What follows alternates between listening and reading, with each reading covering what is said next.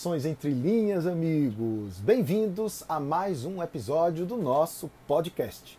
E a leitura de recomendação desta semana é o texto do juiz de direito, autor de obras jurídicas voltadas para a temática de proteção aos direitos humanos, o professor George Marmelstein. O negacionismo pandêmico mata. O texto do professor George foi publicado no dia 22 de março no site do Jota e você vai encontrar o link e o texto na íntegra no material que nós disponibilizamos para você no Drive do curso Entre Linhas, o nosso perfil no Instagram. Você também vai encontrar uma proposta que nós compartilhamos como indicação de tema, discutindo a importância da liberdade de expressão e de pensamento no contexto do Brasil atual. Segundo a Constituição da República Federativa de 1988, em seu artigo 5, é livre a manifestação do pensamento, sendo vedado o anonimato e sendo livre a expressão da atividade intelectual, artística, científica e de comunicação, independentemente de censura. Quais são, enfim, as fronteiras da liberdade de expressão? O texto do professor George Marmelstein, que nós vamos compartilhar a partir de agora, traz várias reflexões sobre o direito à livre circulação das ideias e chama à responsabilidade aqueles casos em que é preciso reconhecer que tão importante quanto o que você fala é o jeito, é a forma, é o modo como você fala, como você manifesta livremente a sua opinião, respeitando-se a condição de tolerância, a condição de responsabilidade. É muito importante considerar, enfim, peso significativo nas palavras que nós proferimos, nas palavras que nós usamos e, no caso de redação, nas palavras que nós escrevemos. Mesmo que seja para legendar uma fotógrafa, uma imagem, né, uma fotografia para ser disponibilizada nas redes sociais. Bom, façamos juntos a leitura. O texto de Marmelstein começa com a epígrafe, que é aquele tipo de texto que faz referência a um outro texto, aqui uma intertextualidade, né, muito comum em obras acadêmicas, em obras literárias. É um epígrafe que traz uma frase, uma declaração, um quote, como dizem os americanos, atribuída essa frase à atriz Elizabeth Taylor. I don't have a short temper. I just have a quick reaction to bullshit. Eu não sou uma pessoa de pavio curto. Eu só respondo rapidamente a besteiras, a bobagens. Numa tradução aqui livre, adequada para o texto de Marmelstein. Bom, iniciemos a leitura e acompanhemos as reflexões com muita atenção. O negacionismo pandêmico mata. Uma análise sobre a liberdade de expressão e os limites de propagar bullshit. Um dos maiores avanços civilizatórios, ao lado da invenção da escrita, da máquina de Gutenberg e dos emojis, foi a conquista do direito fundamental de falar besteira. George Orwell dizia que se a liberdade significa alguma coisa, significa o direito de dizer às pessoas o que elas não querem ouvir. Indo mais no âmago da questão, Oscar Wilde arrematou: Posso não concordar com você, mas defenderei até a morte o seu direito de ser um idiota. A liberdade de expressão representa, de fato, não só o direito de dizer coisas banais que todos aceitam ouvir, mas também e, sobretudo, o direito de expressar ideias odiadas, para fazer alusão à famosa citação de Holmes.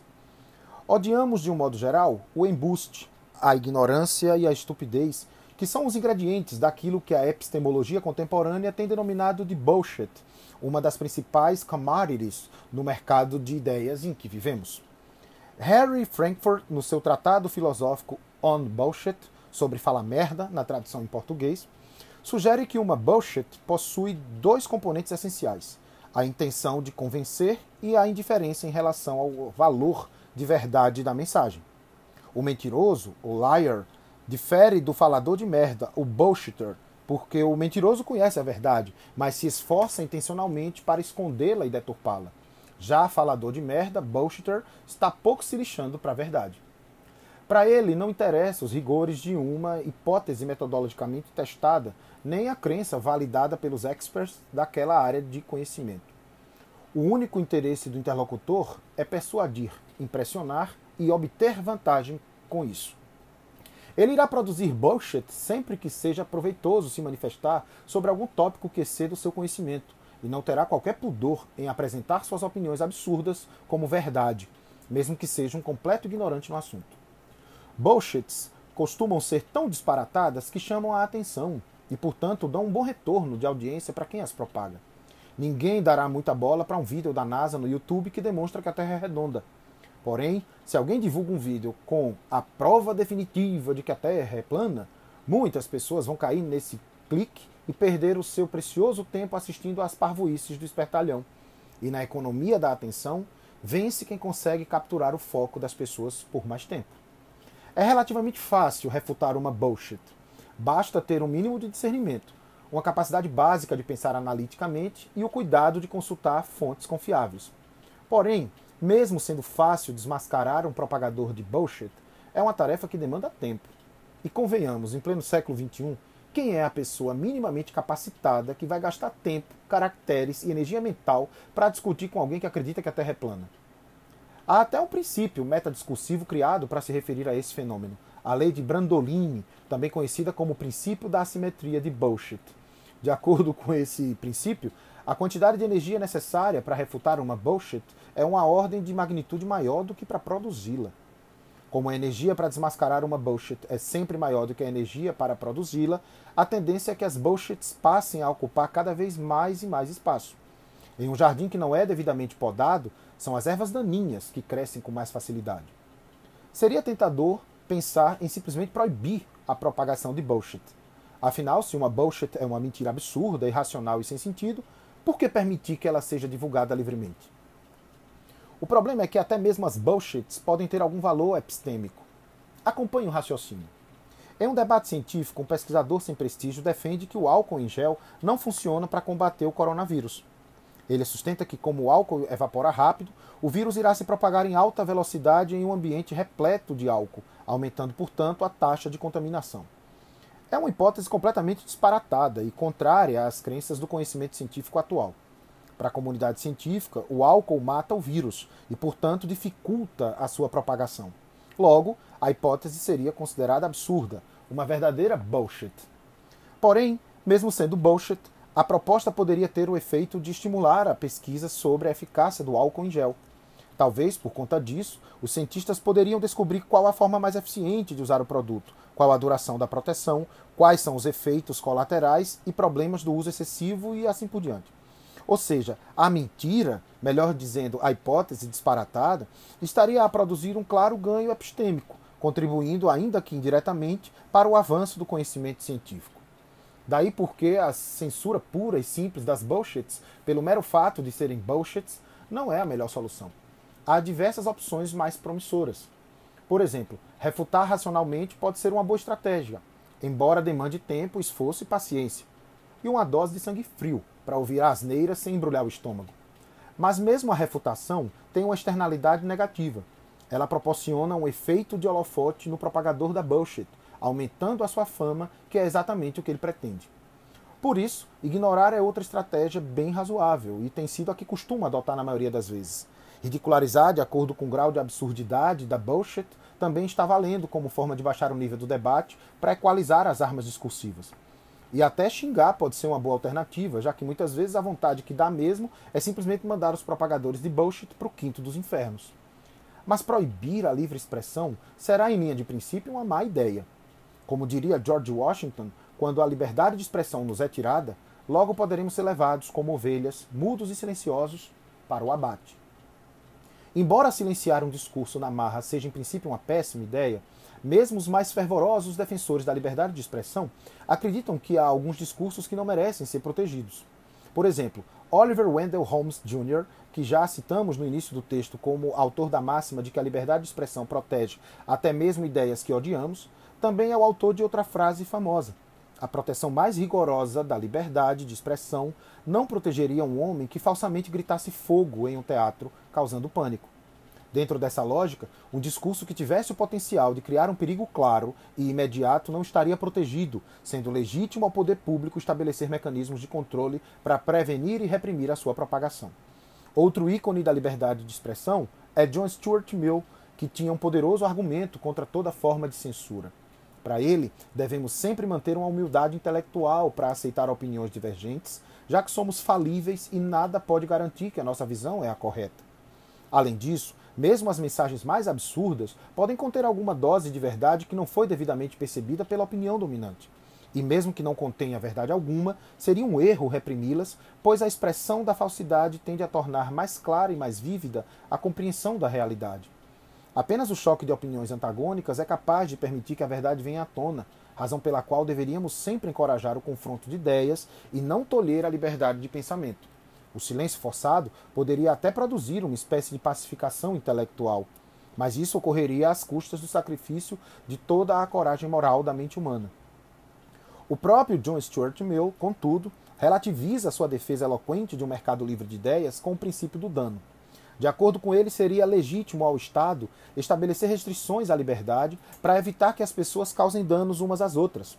Por exemplo, não seria aceitável permitir um discurso de incitação à violência ou tolerar que alguém instigue uma multidão furiosa a praticar algum ato pernicioso contra outro ser humano. Desse modo, mesmo na perspectiva de um autêntico expoente do liberalismo, a fala poderia ser limitada quando causar uma violação direta e clara aos direitos de terceiros. A questão é que nem toda bullshit possui um potencial danoso. Muitos absurdos que são propagados nos dias de hoje são inofensivos, talvez ofendam a inteligência humana, mas a rigor não causam danos no sentido estrito do termo. Por exemplo, defender que a Terra é plana é um absurdo equivalente a achar que Elvis não morreu. É um completo absurdo, nonsense mesmo, mas não interfere de modo negativo no direito de quem quer que seja. Por outro lado, há situações em que a bullshit pode produzir danos. Em questões de saúde, por exemplo, a propagação de absurdos pode ter um enorme efeito prejudicial à população, inclusive ao ponto de colocar em risco vidas humanas. Vamos a um exemplo hipotético para depois voltar ao debate real. Imagine que um médico fale a um paciente que a sua doença será curada se ele ingerir uma elevada dose de cicuta. O paciente, cumprindo a recomendação do médico, compra o veneno e ingere exatamente a dosagem prescrita. Alguns minutos depois, ocorre a sua morte fulminante. Nesse caso, não há a menor sombra de dúvida de que o médico deve ser responsabilizado pela morte do paciente. O médico não poderá invocar a liberdade de expressão ou de prescrição para defender o seu direito de recomendar a cicuta a seus pacientes. No caso acima, a relação de causalidade entre o discurso do médico e a morte do paciente entra no conceito de plausibilidade extrema. É fácil inferir que quando um médico recomenda uma alta dosagem de cicuta, a sua prescrição irá causar a morte do paciente que tomar o veneno. O discurso, portanto, produz não só um perigo claro e imediato, mas um dano efetivo. John Austin diria que o ato de fala do médico teria uma elevada força perlocutória, ou seja, de motivar a ação, já que os pacientes tendem a seguir a orientação do médico. Porém, nem sempre é fácil estabelecer a relação de causalidade entre o discurso e o dano. Se uma pessoa sem qualquer credibilidade defender que beber cicuta cura o câncer, provavelmente ninguém irá seguir a sua recomendação. Nesse caso, o potencial danoso da bullshit é bem limitado, pois pessoas com baixa credibilidade não costumam influenciar o comportamento alheio. John Austin diria, nesse caso, que o ato de fala teria pouca força perlocutória, já que ninguém dá bola a uma pessoa sem credibilidade. Mesmo quando a bullshit é expressa por alguém que tem algum poder de influência, como um youtuber famoso ou um líder político, ainda assim não é fácil estabelecer um nexo de causalidade entre o discurso e o dano. Tomemos, por exemplo, o discurso do presidente Trump afirmando que o coronavírus é uma conspiração chinesa para controlar o mundo. A mensagem parece encobrir uma intenção subjacente de criar um preconceito contra os chineses, mas não há uma instigação clara e direta de violência ou mesmo de exclusão de direitos. Estaríamos aqui em uma zona cinzenta, pois não é fácil medir o efeito dessa bullshit sobre o aumento da xenofobia contra os chineses. Há, contudo, outras formas de bullshit que causam danos mais diretos, inclusive com o potencial de ceifar vidas humanas. Vejamos outras pérolas do presidente Trump. Seu discurso negacionista afirmava que a pandemia era uma gripe como qualquer outra e, portanto, não havia qualquer necessidade de adotar medidas de proteção. Esse discurso pode claramente induzir as pessoas a agirem de modo mais displicente, aumentando a taxa de disseminação do vírus. A mesma lógica se aplica à sua postura anti-máscara e à sua crítica ao lockdown, que tem como efeito prejudicar as políticas sanitárias de achatamento da curva e estimular a imprudência comportamental. Do mesmo modo, ao propagar que as vacinas causam autismo, o intuito implícito do presidente norte-americano era produzir medo nas pessoas, reduzindo como consequência a adesão às campanhas de vacinação e tornando ainda mais difícil o controle da pandemia. Na mesma linha, ao afirmar que há um tratamento mágico que milagrosamente é capaz de curar a Covid-19, como ele fez ao defender o uso da cloroquina e a ingestão de detergente, o resultado foi a busca pela automedicação, a redução das cautelas devidas contra a transmissão do vírus e o boicote às políticas locais que seguiam as recomendações dos especialistas. Veja que o problema dessas bullshits não é o fato de elas reproduzirem informações sem evidências suficientes, baseadas em má ciência e contrárias ao mainstream da comunidade especializada. Como já foi dito, mesmo as ideias mais disparatadas possuem algum valor epistêmico e podem contribuir para o avanço do conhecimento. Além disso, ninguém é obrigado a acreditar e a expressar apenas informações que tenham o selo oficial da ciência, até porque as hipóteses científicas são, por essência, refutáveis, falíveis e provisórias. Propor conjecturas ousadas, mesmo contra o pensamento dominante, é um requisito essencial para o progresso do conhecimento e deve ser até estimulado e não reprimido. Não é, portanto, esse o problema. O problema é a intenção subjacente ao discurso político, que visa não apenas estimular o debate, mas, sobretudo, motivar a ação. O que acontece quando alguém com poder de liderança, como o presidente Trump, afirma que a cloroquina cura a Covid-19 não é apenas propor uma linha terapêutica para ser testada, mas criar uma ilusão na mente de seus seguidores que levará como efeito direto ao movimento desesperado em busca do remédio, à minimização dos riscos pandêmicos e à hostilidade contra as demais medidas de proteção. Nesses casos, se for possível demonstrar uma relação de causa e efeito entre o discurso e o aumento da taxa de contaminação, parece inegável que as pessoas com poder de influência que propagam essas bullshits devem ser responsabilizadas pelas consequências das besteiras que dizem. A questão central é a seguinte: nessas situações, o discurso tem alguma força perlocutória? Em outras palavras, a propagação de ideias negacionistas sobre a pandemia pode ter o efeito de motivar e influenciar efetivamente o comportamento de outras pessoas ao ponto de aumentar a taxa de contaminação e a quantidade de óbitos? Em um estudo conduzido por Adam Brzezinski, da Universidade de Oxford, os pesquisadores analisaram se existe uma correlação entre as crenças das pessoas sobre a ciência e tópicos de consenso científico com o cumprimento das ordens de distanciamento social. A hipótese era de que as pessoas que são céticas sobre alguns temas consolidados na comunidade científica, como as mudanças climáticas causadas pela ação humana, tendem a desobedecer com mais frequência a recomendação de ficar em casa durante o lockdown. A hipótese foi confirmada com a análise de dados obtidos a partir do monitoramento de movimento de telefones celulares de cerca de 40 milhões de pessoas durante a decretação do lockdown em várias localidades norte-americanas na segunda quinzena de março de 2020. A crença na ciência, segundo os pesquisadores, está associada a um maior nível de conformidade com as políticas de ficar em casa. Por outro lado, o ceticismo científico, que poderíamos chamar de bullshitism, produz um, uma desconfiança em relação à eficácia das medidas de distanciamento social e, consequentemente, uma maior violação às políticas de isolamento, Shelter in Place Policies. Um estudo ainda mais específico correlacionou a predisposição em acreditar em teorias conspiratórias com a taxa de compliance, a conformidade com leis e regulamentos das políticas mandatórias de distanciamento social no Reino Unido, durante o mês de abril de 2020. A pesquisa contou com a participação de 520 voluntários que responderam a um questionário que mediu a capacidade de pensar analiticamente, a crença em teorias conspiratórias e o respeito às regras mandatórias de distanciamento social. O resultado indicou que quanto maior é a capacidade de pensar analiticamente, maior é a predisposição em rejeitar teorias conspiratórias e aceitar as regras de proteção. Por outro lado, as pessoas com baixa capacidade analítica tendem a acreditar facilmente em teorias conspiratórias e a rejeitar as políticas de combate à pandemia. Mesmo antes da pandemia do coronavírus, já existiam estudos sugerindo que os indivíduos que acreditam em teorias da conspiração são mais propensos a seguir comportamentos antissociais. Por exemplo, a crença em bullshit está associada a uma visão menos favorável à vacina contra a gripe pandêmica H1N1 na França, e a uma menor eficácia das medidas de intervenção contra o surto de influenza na Suíça. Os estudos acima, contudo, não correlacionam discurso e comportamento, mas crença e comportamento. E todos chegam à mesma conclusão. Quem crê em bullshit tende a agir como um imbecil, um asshole. Mas e o discurso negacionista? Qual é o seu efeito na prática?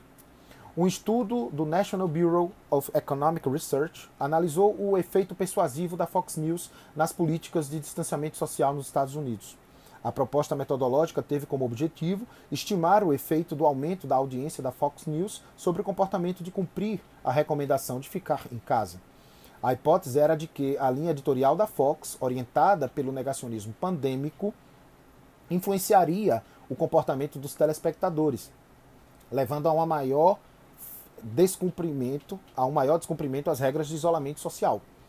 Analisando os números da audiência dos três primeiros canais de notícias de TV a cabo nos Estados Unidos, Fox News, CNN e MSNBC, os pesquisadores constataram que existem fortes evidências de que o aumento da audiência da Fox News produz um aumento de descumprimento de medidas de distanciamento social. Para ser mais preciso, nos locais em que a audiência da Fox News é maior, a taxa de isolamento social é menor. Outro estudo na mesma linha comprovou que o efeito Fox News prejudica não apenas a adesão às medidas de distanciamento social, mas também o consumo dos produtos de proteção e de higiene, por exemplo, álcool em gel, máscaras e desinfetante, este último para limpeza e não para ingestão, obviamente. Ou seja, além de se comportarem de modo mais imprudente, os telespectadores da Fox News investiram menos na prevenção contra o coronavírus. Segundo os pesquisadores, os dados sugerem que essa linha comportamental não está relacionada apenas à posição partidária ou ao ceticismo em relação às evidências científicas dos telespectadores. Em vez disso, as mudanças comportamentais foram diretamente influenciadas pelas mensagens específicas dos programas televisivos, que minimizavam os riscos pandêmicos e questionavam as medidas de proteção. Os estudos acima sinalizam com clareza que um discurso negacionista pode ter efeitos sobre o comportamento das pessoas, aumentando o desrespeito às medidas de distanciamento social e reduzindo a adoção de medidas de proteção, como o uso de máscaras. Nenhum deles, contudo, faz uma correlação entre o discurso negacionista e o aumento do número de contaminação e de óbitos decorrentes da Covid-19. Apesar disso, é de se presumir que quanto menor for a adesão às medidas de distanciamento e ao uso de máscaras, maior será o ritmo de contaminação e, consequentemente, de mortes. Sobre isso, Leonardo Burstein, da Universidade de Chicago, conduziu um estudo sobre a desinformação durante a pandemia, demonstrando que as áreas com maior audiência aos programas que minimizam a ameaça de Covid-19 tendem a vivenciar o maior número de casos e de mortes.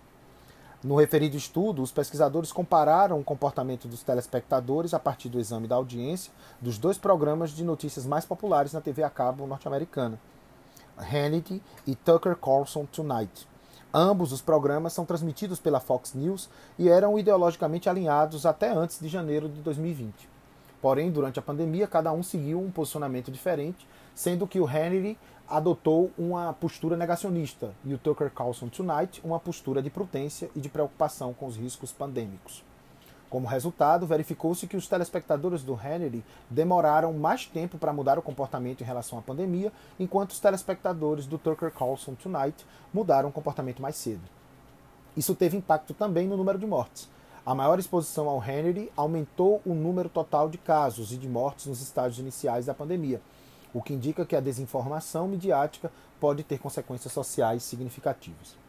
Outro estudo, conduzido por Robert Hahn, analisou essa questão mais diretamente, procurando estimar os efeitos dos discursos do então presidente Trump sobre o uso de máscaras e a sua relação com o comportamento dos norte-americanos. Em abril de 2020, Trump iniciou abertamente uma campanha contra o uso de máscaras, afirmando que não iria usá-las, como de fato não usava em público. Essa postura somente foi alterada em 21 de julho de 2020, quando o presidente abrandou as bravatas anti-máscara, passando a usar a proteção facial em público. Han mediu os efeitos do discurso anti-máscara no crescimento epidemiológico do coronavírus durante esse período em que Trump desdenhou da proteção. Os dados indicaram que, nesse período, a taxa de adesão ao uso de máscaras caiu, gerando impacto no aumento da taxa de contaminação e, consequentemente, no número de mortes. Nem todas as pessoas que deixaram de usar máscaras durante esse período foram diretamente motivadas pelo discurso trumpista. Por isso, o estudo analisou três cenários. Em um cenário mais conservador, apenas 25% das pessoas que deixaram de usar máscaras foram influenciadas pelo discurso. Nesse caso, as mortes influenciadas pela mensagem do presidente Trump chegariam ao número de 4.244 pessoas. Em um cenário moderado, o poder de influência do discurso seria de 50%. Nesse caso, o número de mortes decorrentes da não observância do uso de máscaras atribuíveis ao discurso presidencial chegaria a 8.356. No último cenário, previu-se um poder de influência de 75%. Nesse caso, 12.202 pessoas teriam morrido por causa das bullshits ditas pelo líder da nação apenas sobre o uso de máscaras, sem levar em conta os outros discursos disparatados sobre a recomendação da cloroquina, a crítica ao distanciamento social ou o estímulo ao consumo de água sanitária.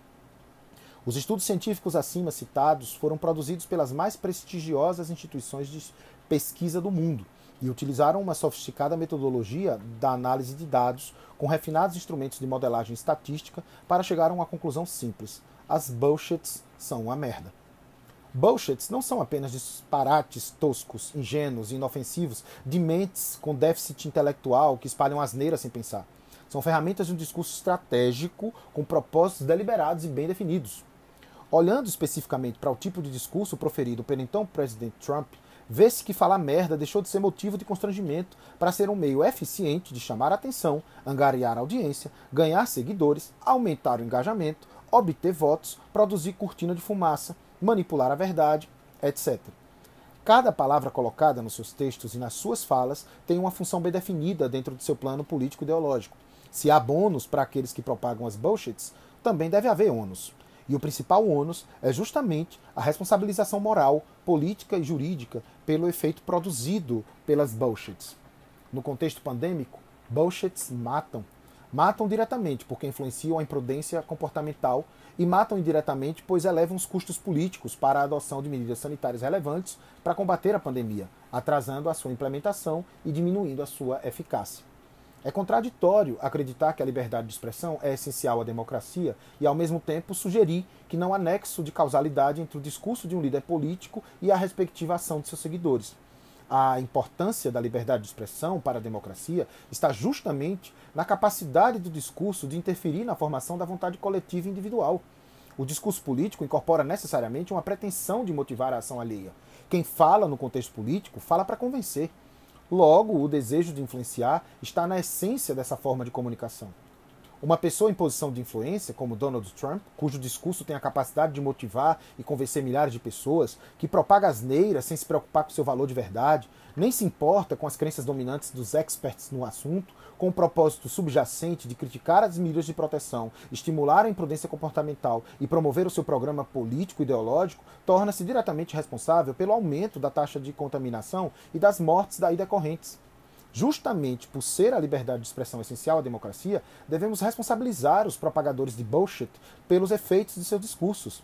Afinal, se é verdade que somos eternamente responsáveis por aquilo que cativamos, como diria Saint-Exupéry, o criador de O Pequeno Príncipe, então devemos aceitar também outra máxima para os tempos de bullshit. Somos todos responsáveis pelas asneiras que saem de nossas bocas e pelas sandices que são digitadas pelos nossos dedos. George Marmelstein, 22 de março de 2021. O negacionismo pandêmico também mata. Meus amigos, finalizo esta leitura, este podcast, com o lembrete que fiz no início da nossa transmissão. Vocês terão acesso à leitura na íntegra desse texto. Nós deixaremos o link na biografia disponível para você acessar o nosso drive, assim também como encontrará um arquivo com a proposta de redação para que você possa exercitar a escrita com base em reflexões sobre a importância da liberdade de expressão, sobre diferenças entre discurso de ódio né, e liberdade né, de opinião, sobre as fronteiras do direito de dizer o que se pensa. Lembre-se que nas últimas semanas nós temos ouvido falar né, numa polêmica envolvendo o youtuber Felipe Neto, que chamou o presidente Jair Bolsonaro de genocida e isso gerou implicações diretamente relacionadas à atuação da polícia contra o youtuber, que teve que ir à delegacia se explicar, até que juristas se manifestaram dizendo que sim, o youtuber se excedeu, o youtuber muito indignado com a maneira com que o líder majoritário, né, né, o líder máximo da nação tem lidado com a pandemia, mas ele não teria, ele, Felipe Neto, cometido um crime que atentasse contra a figura do presidente da República, que atentasse contra a segurança nacional. Então há desdobramentos disso que talvez você já tenha acompanhado e que podem ser, sim, ensejadores de reflexões que integrem os seus textos às suas dissertações para você que estuda para o Enem, para vestibulares, para concursos públicos. E você, o que acha da liberdade de expressão? O que acha dos limites impostos à liberdade de manifestação das ideias? Quais são, na sua opinião, as fronteiras da liberdade de expressão e qual a real importância da liberdade de opinião e de pensamento no contexto do Brasil atual? Ficamos por aqui. Eu sou o professor Ramon Bandeira e você acabou de acompanhar mais um episódio do podcast Entre Linhas. Até a próxima!